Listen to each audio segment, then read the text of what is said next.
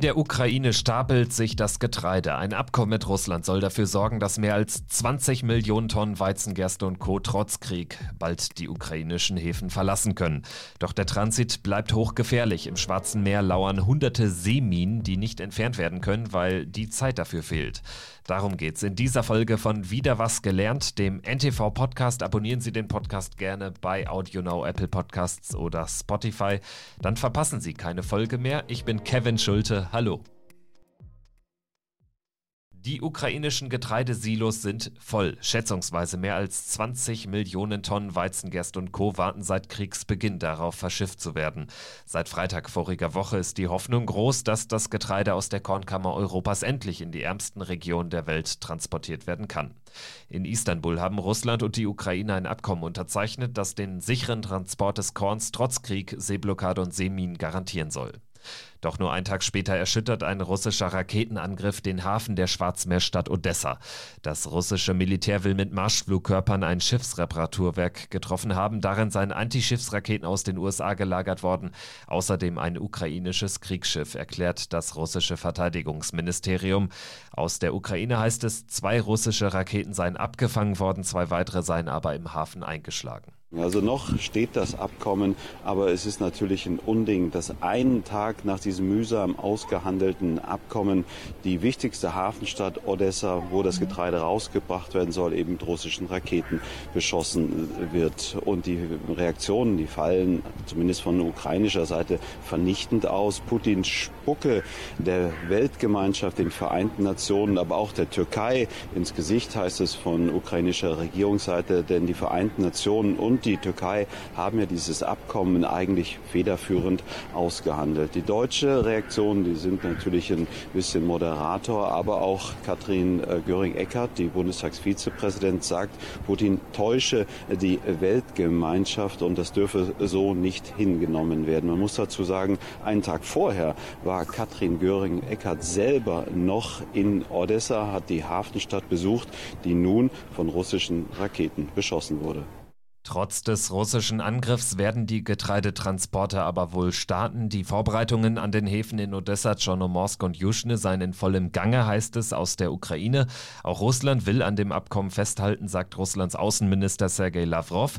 Dazu Militärexperte Carlo Massala von der Bundeswehruniversität im Stern-Podcast Ukraine die Lage. Es wird äh, Getreide exportiert werden, aber die Russen haben halt sehr deutlich gemacht, wer hier die Oberhand über dieses Abkommen und die Umsetzung des Abkommens hat.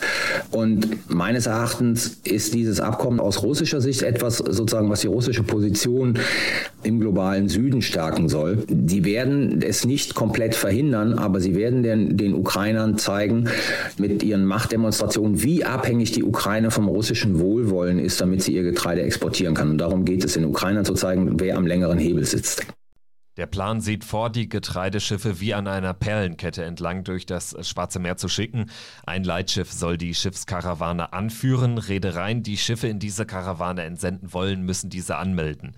In Istanbul soll ein Koordinationszentrum für die Durchfahrt der Schiffe installiert werden. Vertreter aus der Türkei, der Ukraine, Russland und den Vereinten Nationen sollen die Fahrt durch das Schwarze Meer koordinieren und sichern. In der Nähe der Küste sollen ukrainische Lotsen die Schiffe an den hochgefährlichen Seeminen vorbeisteuern, eskortiert von ukrainischen Kriegsschiffen. Es ist der riskanteste Teil des Transits. Sicher ist, dass die Ukrainer kurz nach Kriegsbeginn ihre Häfen und Küstenbereiche vermint haben, um sich vor Angriffen der russischen Schwarzmeerflotte zu schützen, sagt Militärexperte Wolfgang Richter von der Stiftung Wissenschaft und Politik. Außer den Kriegsparteien weiß aber niemand, wo und wie viele Seeminen im Schwarzen Meer lauern. Die dienen im Wesentlichen dazu, eine amphibische Landung zu verhindern. Das heißt, das sind dann Seeminen, die ausgebracht werden in eher flacheren Gewässern äh, die verhindern sollen, dass russische Streitkräfte landen. Das ist das, was die Ukrainer auch getan haben. Und es geht dabei natürlich um Minen, die verankert sind, also sogenannte Ankertauminen. Das sind Minen, die ausgelegt werden auf kürzere Entfernung äh, vor den Häfen oder vor den Küstenlinien. Ankertauminen sind mit einem Seil an einem Anker befestigt. Kurz unter der Wasseroberfläche lauern die Metallkugeln. Werden sie von einem Schiff berührt, explodieren sie und lassen das Schiff untergehen.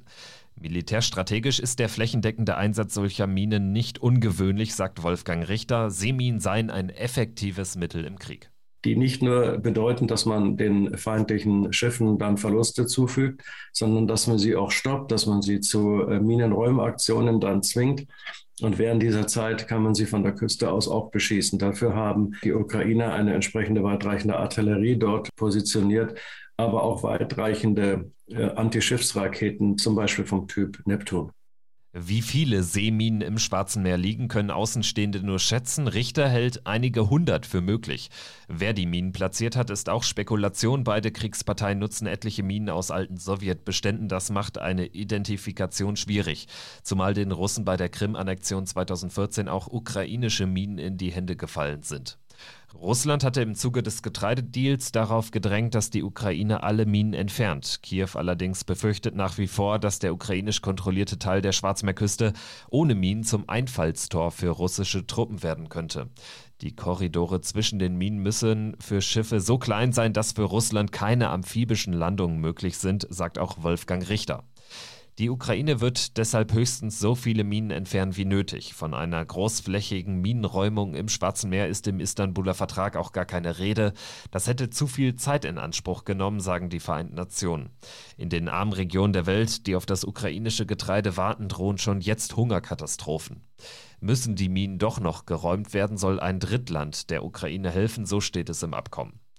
Vor allem Minen älterer Bauart können laut Wolfgang Richter bei der Entschärfung aber Probleme machen. Diese müsse man mit Hilfe spezieller Minenräumer zur Explosion bringen. Nun gibt es ja Minen, die letztlich auf Magnetfelder reagieren, die dann schwierig zu beseitigen sind. Theoretisch müsste man die dann also explodieren lassen. Man kann, kann dort Ladungen anlegen, man kann sie aus der Ferne zünden. Dafür gibt es bestimmte Minenräume und Minenjagdverfahren. Und das andere ist, dass es auch Minen gibt, die man elektronisch zünden kann, aber auch ausschalten kann. Welche Art von Minen dort verwendet werden, ist mir nicht so genau bekannt. Wenn man die Mine mit höherer Technologie dort eingesetzt hat, dann wäre es auch möglich, sie aus der Ferne elektronisch zu entschärfen. Bei älteren Minen ist das nicht möglich, dann muss man sie wahrscheinlich detonieren lassen. Eine gut ausgebildete Minenräumertruppe kann einen Korridor für Schiffe innerhalb weniger Tage freiräumen, so drückt es Wolfgang Richter aus. Die Pläne im Schwarzen Meer sehen aber eben anders aus. Die Fahrt bleibt deshalb risikoreich für die Getreideschiffe, nicht nur wegen der Slalomfahrt an den Seeminen vorbei. Russlands Raketenangriff nur ein Tag nach Unterzeichnung des Abkommens macht deutlich, von einem de facto Waffenstillstand in und um Odessa kann keine Rede sein. Das war wieder was gelernt mit einem Blick auf die gefährlichen Seeminen im Schwarzen Meer im Hinblick auf die so wichtigen Getreidetransporte. Mein Name ist Kevin Schultig, sage Tschüss und bis zur nächsten Folge.